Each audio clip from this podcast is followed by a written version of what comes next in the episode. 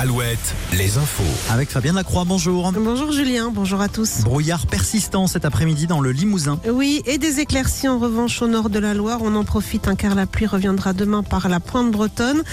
Par ailleurs, notez qu'un arrêté de catastrophe naturelle a été publié pour cinq communes du Morbihan après le passage fin octobre de la tempête Céline. Il s'agit des communes de Vannes, Lorient, Hennebon, Port-Louis et Sarzeau. L'arrêté a été publié vendredi dernier au journal officiel. Les sinistrés ont donc jusqu'au 23 mars pour se rapprocher de leur assureur. Autre arrêté publié aujourd'hui, celui qui interdit désormais les dénominations steak, jambon ou encore escalope pour les produits à base de protéines végétales. Ces termes seront dorénavant réservés aux produits animaliers comme le réclamaient depuis longtemps les acteurs de la filière animale. L'Elysée annonce de son côté un vote au Parlement très prochainement en ce qui concerne le soutien de la France à l'Ukraine. Hier, Emmanuel Macron n'avait pas exclu l'envoi de troupes au sol en Ukraine, même si pour le moment il n'y a pas de consensus européen sur le sujet. Un sujet qui est loin de faire l'unanimité hein, du côté des oppositions, mais aussi euh, du côté des alliés européens.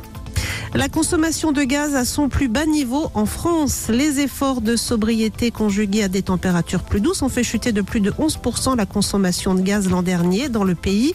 Une baisse qui atteint même les 20% sur les deux dernières années, euh, selon GRT Gaz qui parle de recul historique. Kylian Mbappé ce soir à l'Elysée. L'attaquant de l'équipe de France et du PSG figure sur la liste des invités au dîner organisé en l'honneur de l'émir du Qatar qui vient passer deux jours en France. Sur le terrain, toujours en foot, deux matchs en retard ce soir euh, dans le championnat national.